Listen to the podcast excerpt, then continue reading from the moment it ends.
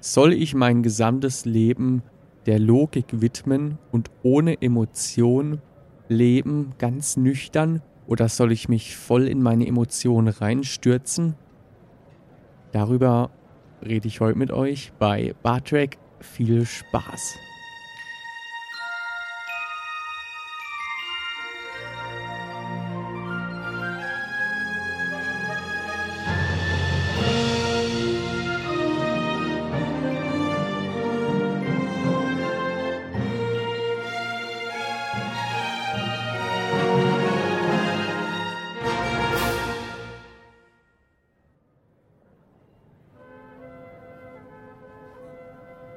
Ja, und damit hallo zusammen hier in der schönen, gemütlichen Bartrack. Ich hoffe, es geht euch gut. Es freut mich, dass ihr diese neue Folge hier angeklickt habt. Ja, und damit steigen wir gleich voll rein. Heute die Folge der Originalserie Return to Babel. Wie es dazu kam, ähm, es war etwas ungeplant. Ähm, eine gute Freundin von mir, die, die Bianca, die ist Pfarrerin und ähm, ich hatte schon fest geplant, mit ihr mal zusammen eine Folge zu machen und ein bisschen über das Thema Religion zu reden. Ja, dafür sollte man natürlich eine Folge nehmen, die etwas mit Religion zu tun hat. Ich habe mal ein bisschen im Internet rumrecherchiert, was es denn so für Folgen gibt, die da gut wären. Und dann wurde mir irgendwo diese Folge Return to Babel vorgeschlagen und ich dachte, ja, das passt ja. Äh, Babel ist da im Titel drin, da, da musste ich gleich an den Turm zu Babel denken, also wird schon passen und ich habe mich nicht weiter damit beschäftigt. Ich dachte, ich möchte da komplett frisch einsteigen, ohne irgendwas über die Story zu hören.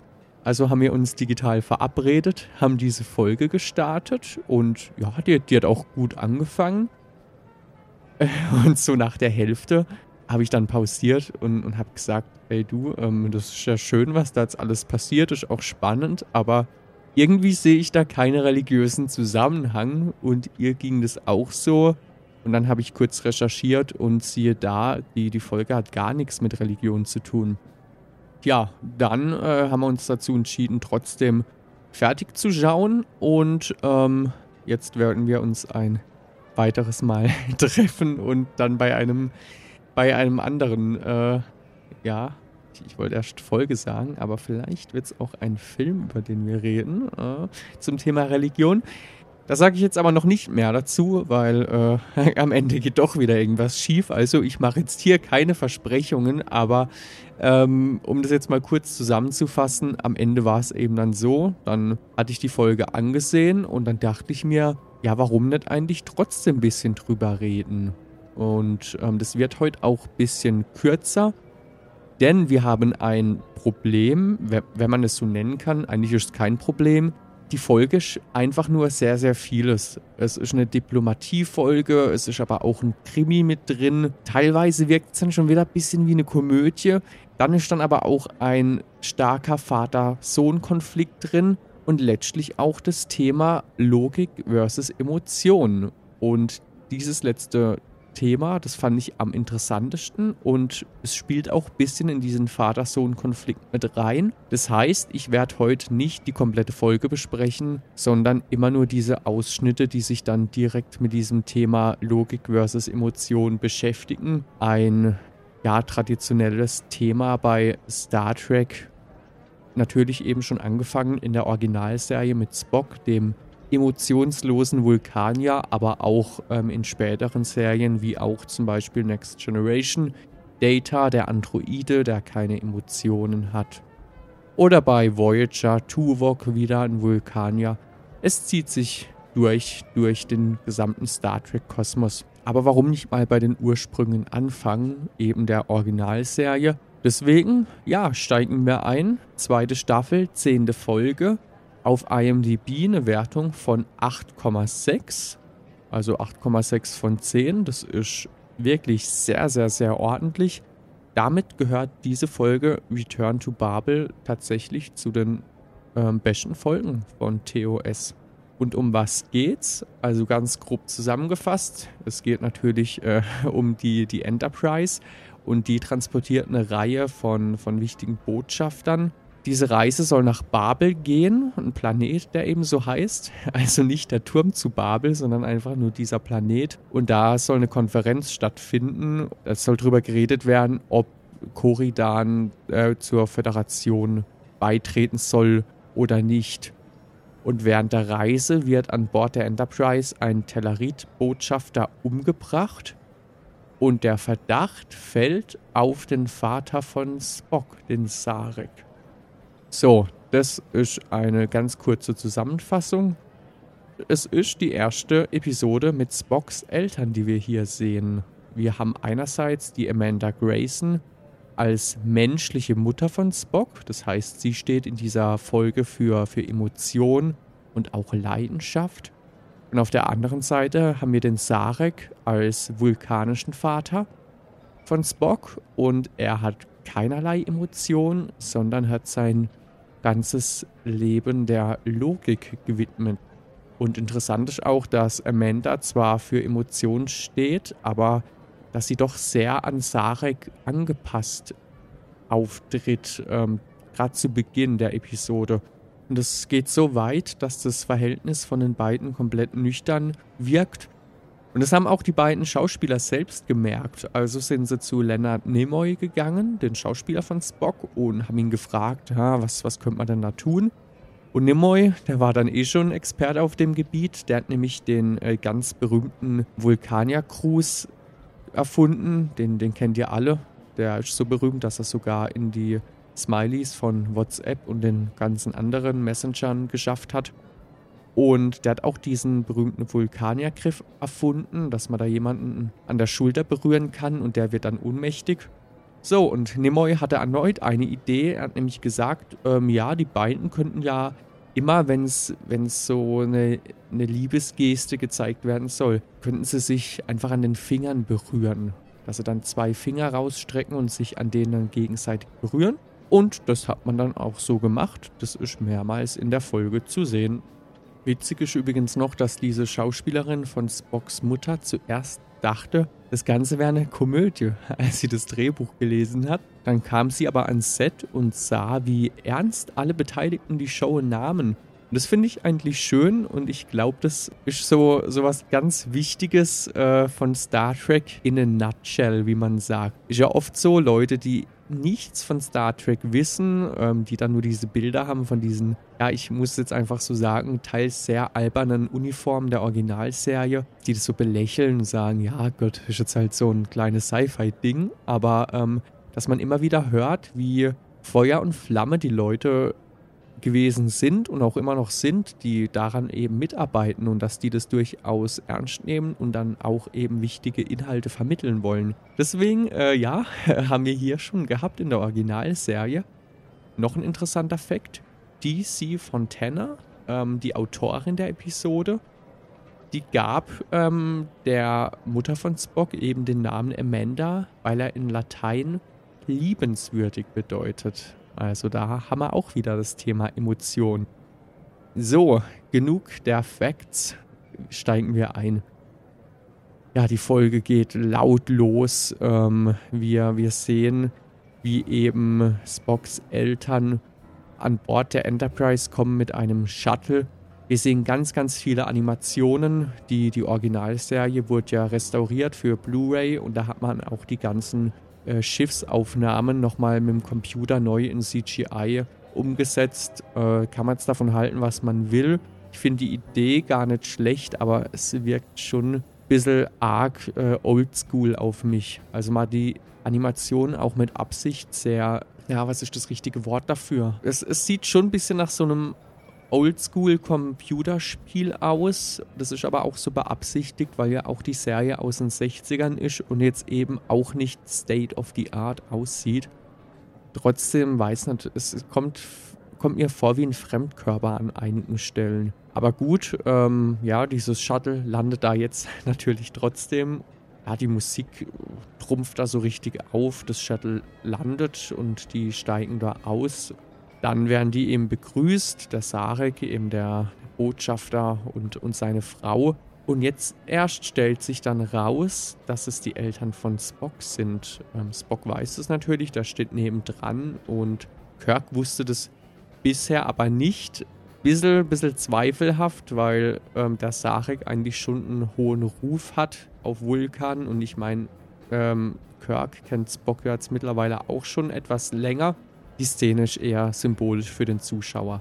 Wie gesagt, es ist das erste Mal, dass wir Spocks Eltern sehen und ähm, das soll jetzt halt eher neugierig auf die Folge machen. Das ist noch die, die allererste Szene vor dem Intro der Folge. Und ähm, jetzt soll man natürlich da sitzen und denken, Hö, ach Gott, das sind die Eltern, aber warum waren die jetzt so so abweisend zu Spock. Äh, Sarek hat sogar noch gesagt, ja, sie wollen lieber einen anderen Führer, nachdem Kirk vorgeschlagen hat, ja, dass Spock die doch durchs Schiff führen kann. Und also selbst mit Logik und kompletter Nüchternheit, ohne Emotionen, erschließt sich mir nicht, warum die so ähm, reserviert sein sollten und warum sie nicht einfach, einfach sagen, ja, Hallo Sohn oder irgendwas. Also, das ist schon etwas strange.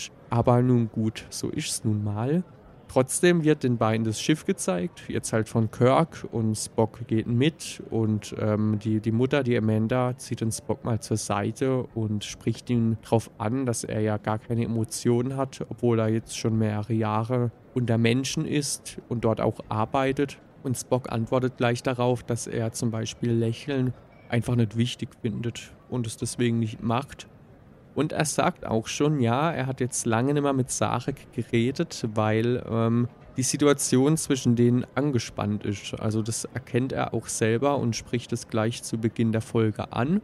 Und Kirk versucht dann so ein bisschen, dass die beiden doch was miteinander zu tun haben und äh, ruft dann ins Spock her, dass er dem Sarek doch mal zeigen soll, wie, wie so ein Computer an Bord der Enterprise funktioniert. Sarek reagiert aber gleich sehr abweisend und meint, ja, er hat doch einen Spock ausgebildet. Er weiß, wie sowas funktioniert. Und ja, Spock verlässt daraufhin die Szene. Natürlich ist jetzt allen Beteiligten da klar, dass das Verhältnis ja wohl gerade ein bisschen komisch war. Aber Sarek erklärt, dass das alles gut sei, dass man einfach solche Vater-Sohn-Gefühle auf Vulkan nicht habe. Und auch er verlässt die Szene und Amanda und Kirk reden dann mal alleine. Und Amanda erklärt, dass ähm, Vulkanier generell sehr nüchtern sind und dass sie keine Sentimentalität kennen. Und dass außerdem sie als Frau dem Sarek gehorchen müsse. Das war jetzt für mich ähm, eine komplett neue Info. Das wusste ich nicht, dass es so ist. Ähm, es ist in den Folgeserien, würde ich jetzt auch behaupten, nicht mehr so. Es sei denn, ich habe diese Info entweder immer überhört oder kenne die Folgen nicht, wo das angesprochen wird. Aber eigentlich habe ich von den Folgeserien alles gesehen. Von dem her, wie gesagt, mich hat es gewundert an der Stelle. Amanda bringt jetzt gleich schon den Konflikt von Spock auf den Punkt. Denn Spock ist nirgends heimisch. Er hat eben eine Mutter, die Mensch war und einen Vater, der Vulkanier ist. Aber was bedeutet das jetzt für Spock selber? Was ist dann er und wo fühlt er sich zugehörig? Ja, das ist so der Konflikt von Spock, der sich durch die ganze Serie zieht, der sich auch durch die Filme zieht. Ähm, da wird auch ein wichtiger Fokus in den äh, Reboot-Filmen von J.J. Abrams draufgelegt. Ja, ein interessanter Fakt hier im Gespräch ist, dass ähm, Kirk dieses Gefühl hat, dass Sarek nicht begeistert von Spocks Entscheidung ist, ähm, zur Sternflotte zu gehen. Amanda erklärt ähm, aber, dass das so gar nicht stimmt, sondern dass Sarek es einfach nicht gut findet, dass der Frieden der Sternenflotte von Macht und Gewalt abhängen würde.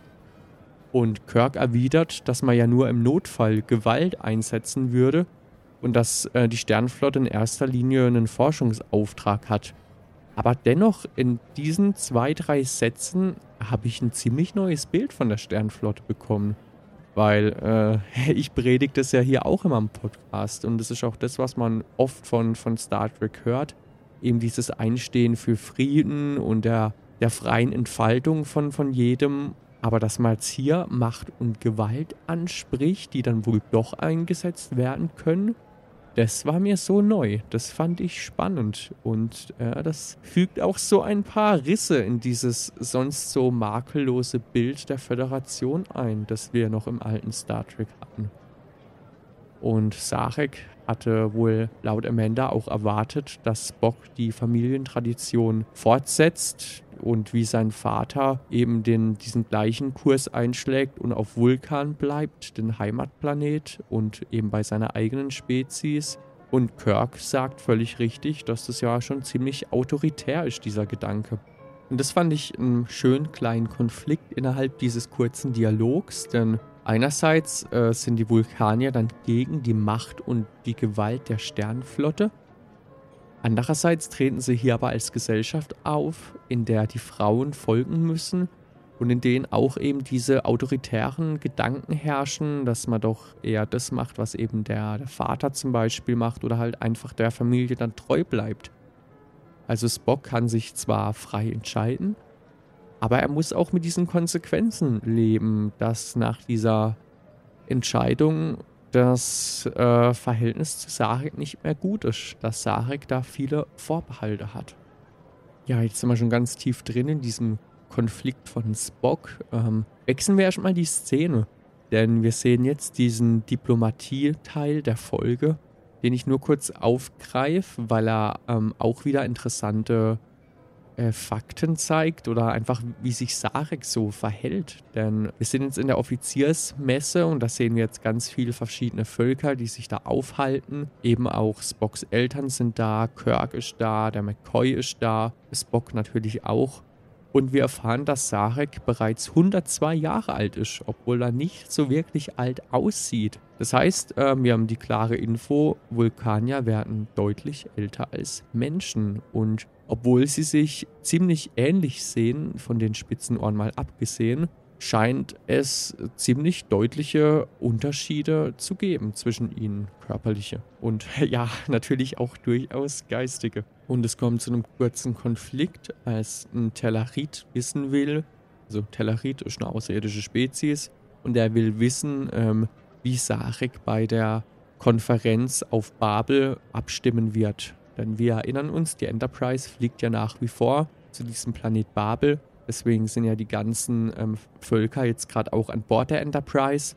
Und jetzt sehen wir einfach mal, wie dieser Sarek nicht nur in Bezug auf Spock, seinen eigenen Sohn, agiert, sondern wie er sich verhält, wenn er in seinem, ja, in seinem Job drin ist. Äh, auch da ist er nach wie vor nüchtern und auch kalt, aber eben auch ähm, einfach logisch die ganze Zeit über und absolut richtig in dem, was er sagt. Er sagt nämlich, dass es reiche, wenn er seine Meinung bei der Konferenz abgibt und nicht eben hier in der Offiziersmesse und dass der Tellerit das jetzt noch gar nicht wissen muss. Und das ist ein sehr schöner Kontrast zum Thema Emotion. Denn der Tellerit auf der anderen Seite, er tritt sehr emotional auf, geradezu aggressiv und ja, in dieser Szene auch durchaus als der Klischee-Böse, der nur äh, Niederträchtiges im Schilde führt, äh, im harten Kontrast eben zu dem Sarek, der ihm da ganz nüchtern antwortet. Und McCoy nutzt die Situation. Ähm,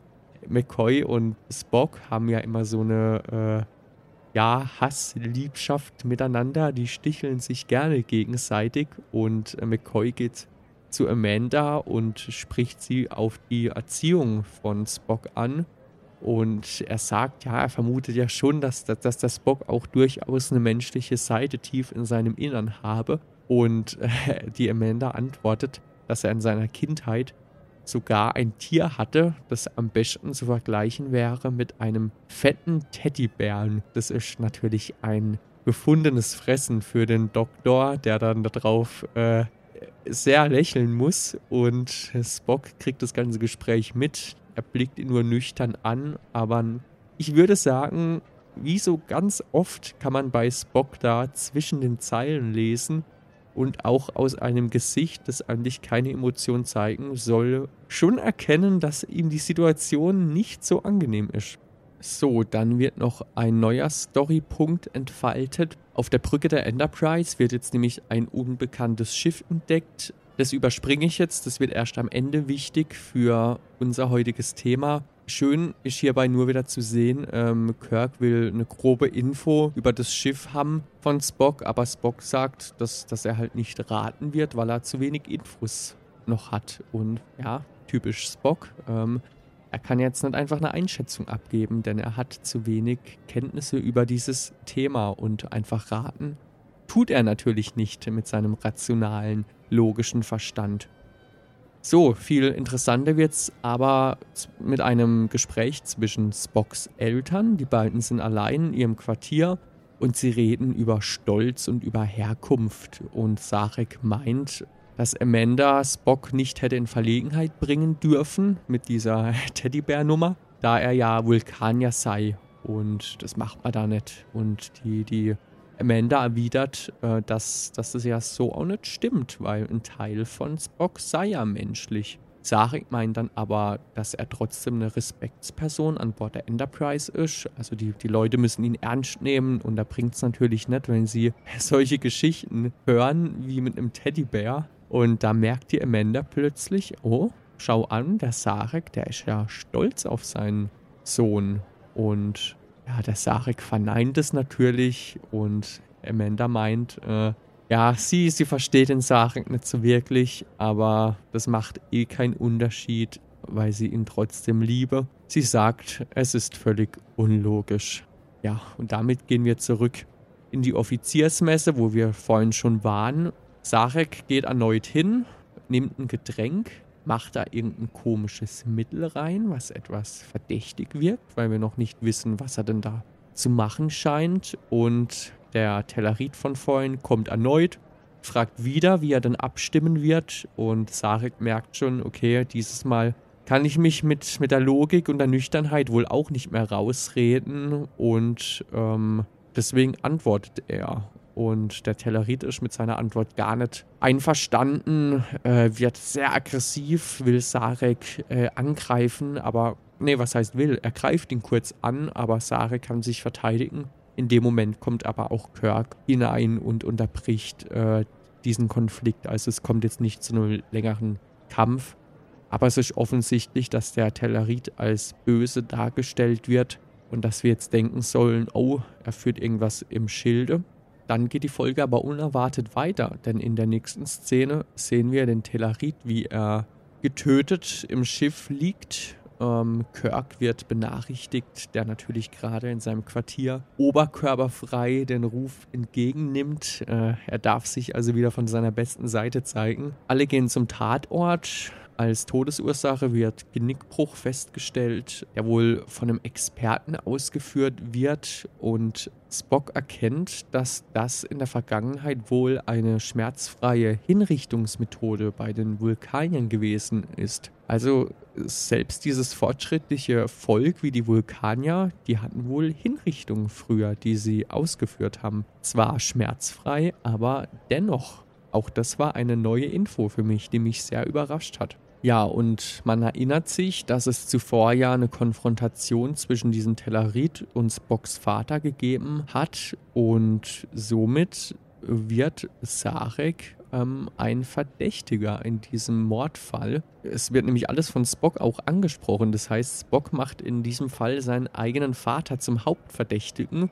Er meint aber gleich darauf, ähm, ja, es, sei aber auch unlogisch, wenn Sarek diesen Tellerit einfach ohne Motiv töten würde. Aber Kirk meint, äh, ja gut, das vielleicht schon, aber es könnte ja auch durchaus sein, dass Sarek ein Motiv hätte. Und da muss Spock auch zustimmen und sagt dann, dass ähm, Sarek in der Lage dazu sei, einen Mord auszuführen, wenngleich er nie emotional handeln würde.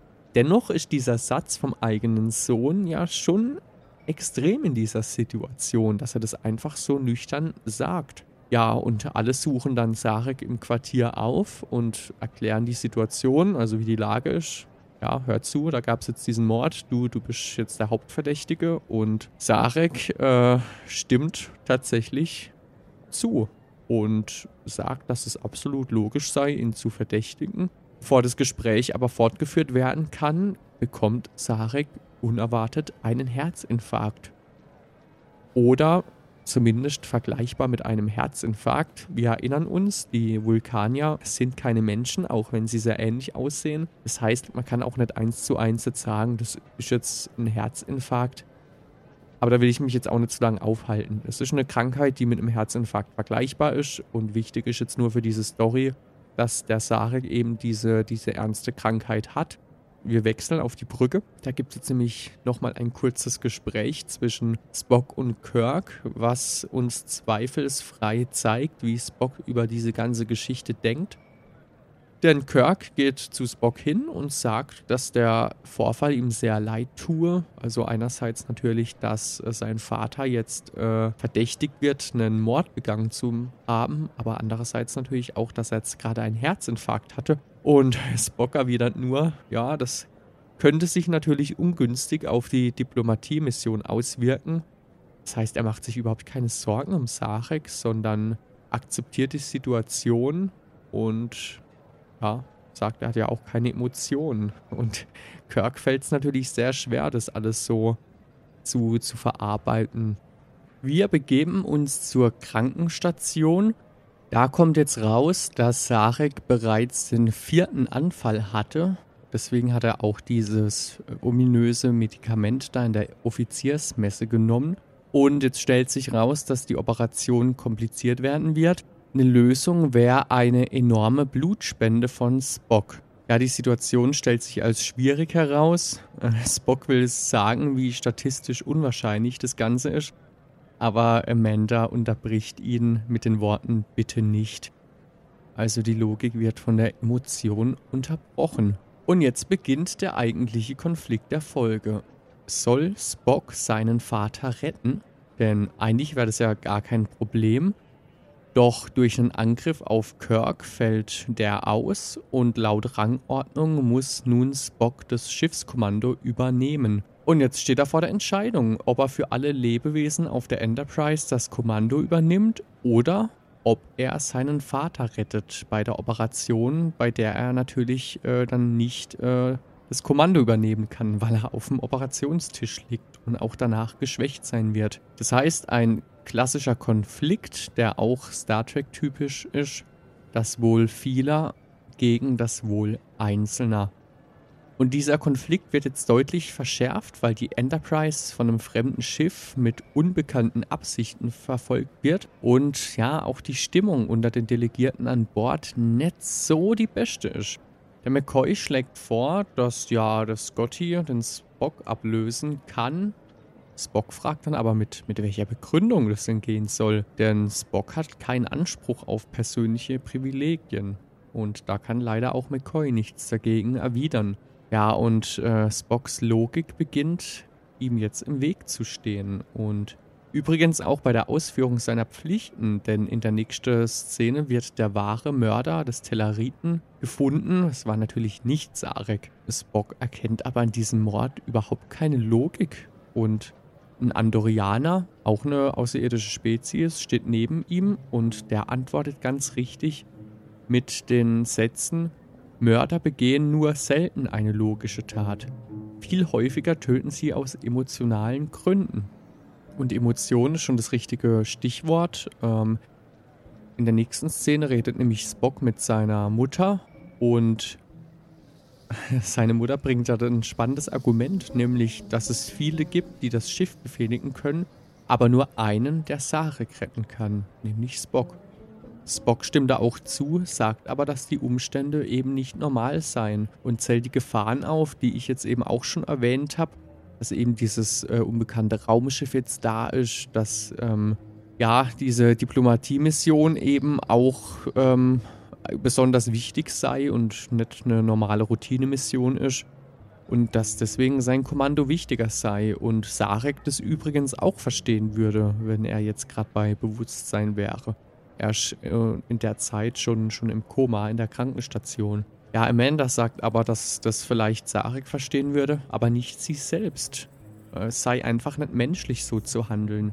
Und sie betont jetzt auch an der Stelle, dass menschlich kein schlechtes Wort sei. Also wir haben schon so ein bisschen die Vermutung, dass für Spock menschlich sein wohl fast schon wie eine Beleidigung wirkt, wenn sie das so betont. Und jetzt appelliert sie an seine menschliche Hälfte.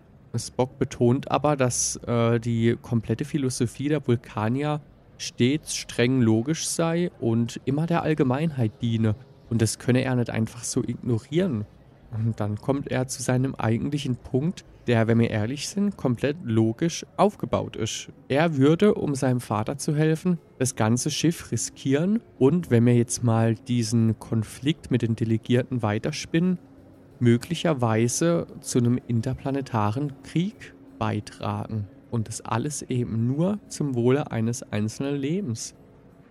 Und auf dieses komplett logische Argument reagiert Amanda komplett emotional. Sie erzählt jetzt nämlich von seiner Kindheit, in der er gemobbt wurde, weil er eben kein richtiger Vulkanier war, aber auch kein richtiger Mensch. Und das hat Spock sehr zugesetzt. Und Amanda beginnt zu weinen und appelliert erneut an Spocks Menschlichkeit. Und sie sagt am Ende, sie würde ihn für den Rest ihres Lebens hassen, wenn er Sarah nicht hilft. Und damit schlägt sie ihm auf die Wange und verlässt den Raum.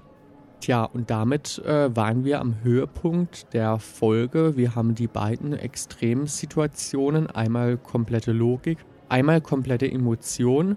Die Lösung wird nicht von den beiden übernommen, sondern von Kirk. Denn der ist zwar noch verletzt, er gibt sich jetzt aber als gesund aus, zieht eine Uniform an, dass man seine Verletzung nicht sieht und übernimmt das Kommando auf der Brücke auf der Spock gerade sitzt und der jetzt sichtlich überrascht ist, dass Kirk schon wieder gesund sein soll. Ja, Kirk geht wirklich so weit, sein eigenes Leben zu riskieren. Und ja, auch hier merken wir diesen, diesen Gegensatz Kirk ist durch und durch emotional und vermutlich ist er deshalb so ein tolles Dreiergespann mit dem eben nüchternen, emotionslosen Spock und dem kritischen McCoy. Das Dreiergespann, was er die Serie immer ausgezeichnet hat. Kirk übernimmt erfolgreich das Kommando, Spock gibt den Stuhl frei und das unbekannte Schiff setzt nun zu einem Angriff an, sogar auch zu einem Kollisionskurs und Kirk wählt auch bei diesem Konflikt den unberechenbaren, also auch unlogischen Weg für den Feind. Denn das feindliche Schiff ist viel schneller als die Enterprise und die können es nicht treffen mit ihren Phasern.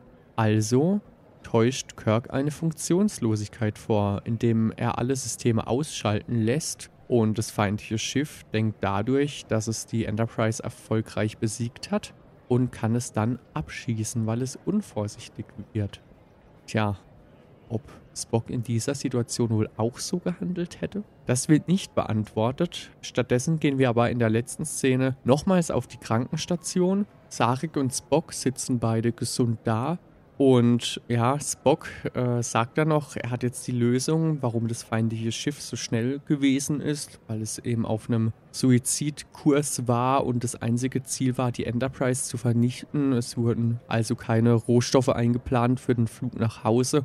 Deswegen konnten sie da 100% in diesen Angriff investieren. Und er rätselt, warum er nicht sofort auf diese Lösung gekommen ist. Ja, und Kirk sagt dann, äh, dass er mit seinen Gedanken ja vielleicht woanders gewesen war. Spielt damit natürlich auf Sarek an. Spock hält das aber natürlich für unwahrscheinlich. Kirk grinst dann aber. Ja, wir sehen schon, das Ende der Folge wird sehr persönlich und natürlich wissen wir auch, dass Spock trotz seiner Fassade aus der reinen Logik ja, wohl, wohl doch äh, einen Konflikt im Inneren hatte und Amanda, die ist auch mit dabei. Die will jetzt noch, dass Sarek sich bei Spock bedankt, weil immerhin Spock ihm ja das Leben gerettet hat. Aber Sarek sieht da absolut keinen Grund dazu, weil er die Hilfe für, ja, logisch sieht. Ähm, er meint dann noch, wie soll er sich denn für logisches Handeln bedanken? Ja, und Amanda antwortet ein letztes Mal sehr emotional und sagt, was finde ich die Folge schön zusammenfasst, ihr und eure Logik ich kann dieses Wort bald nicht mehr hören. Ich will dir nicht sagen, was ich von eurer verdammten Logik halte. Und Spock sagt als Antwort sehr emotional. Und Sarek erwidert, ja, dass sie ja schon immer so gewesen sei. Spock fragt, warum Sarek sie dann überhaupt geheiratet habe. Und Sarek antwortet ganz versöhnlich, weil ich es damals für logisch hielt, sie zu heiraten. Ja, und damit finde ich, werden beide Themen in diesem Satz schön vereint. Übrigens noch als kleiner äh, Fact, den ich jetzt noch gemerkt habe bei der Recherche. Am Ende der Folge freut sich McCoy, der auch dabei ist in dieser Szene. Logisch, er ist ja der Schiffsarzt. Ja, er freut sich darüber, dass alle auf ihn am Ende hören und dass er jetzt das letzte Wort hat. Und damit endet die Folge eigentlich. In der deutschen Version hört man aber noch Kirks Synchronsprecher im Offscreen und er antwortet mit den Worten das Vorletzte. Somit hat in der deutschen Version McCoy nicht das letzte Wort, in der englischen schon. Tja, und damit sind wir am Ende der Folge angekommen. Wie gesagt, heute war es ein bisschen komprimierter. Und was können wir als Fazit daraus ziehen? Naja, als Fazit, was kann ich über mein Leben sagen? Mein Leben wäre ohne Emotionen vermutlich deutlich einfacher. Allein schon zum Beispiel in Bezug auf Beziehungen ein sehr emotionales Thema. Da habe ich letztens ein Gespräch mit einem Kumpel gehabt, der meinte, dass er eigentlich ein viel ruhigeres Leben ohne das Thema Beziehung und Liebe hatte. Und wir mussten beide darüber lachen und dennoch wussten wir auch in diesem Moment instinktiv, dass es doch nicht ohne gehen würde. So schwierig das alles mal sein kann. Aber komplett ohne Emotionen leben, ohne Lachen, ohne Weinen, ohne Liebe, ohne alles einfach, ohne Gefühle. Das wird für mich überhaupt nicht gehen. Dafür bin ich viel, viel zu emotional. Auf der anderen Seite ist es aber schön, auch mal vernünftig zu handeln und sich eben an Logik zu orientieren und eben nicht auf seine Emotionen zu hören, sondern einfach mal ein Thema sachlich zu betrachten und dann eben ruhig und besonnen antworten und dann schön miteinander diskutieren zu können. Denn ich glaube, so wird auch unsere ganze momentane Internetkultur viel weiterkommen. Übrigens eine Internetkultur, die sich meiner Meinung nach immer mehr in das wirkliche Leben einschleicht, in der dann eben immer weniger sachlich diskutiert wird, sondern immer mehr emotional. Und wir sehen, dass das eigentlich in den wenigsten Fällen zu was Gutem führt, sondern dass es gereizt ist und eben nicht mehr faktenbasiert und dass nur noch zählt, wer am lautesten schreit und am meisten Aufmerksamkeit auf sich zieht. Tja, somit ist vermutlich wie so oft der Mittelweg der beste. Wir sollten zu unseren Emotionen stehen, wir sollten aber auch wissen, wann sie uns vielleicht mal im Weg stehen und wann wir mit Fakten und Logik weiterkommen. Tja, wenn ihr jetzt diese Folge bis hierhin gehört habt, dann führt eure Logik und auch eure Emotionen hoffentlich dazu, mir eine gute Bewertung zu geben auf Apple Podcast oder mir auch eine Mail zu schreiben mit eurem Feedback. Das würde mich sehr, sehr freuen. Ich lese das auch immer gerne vor.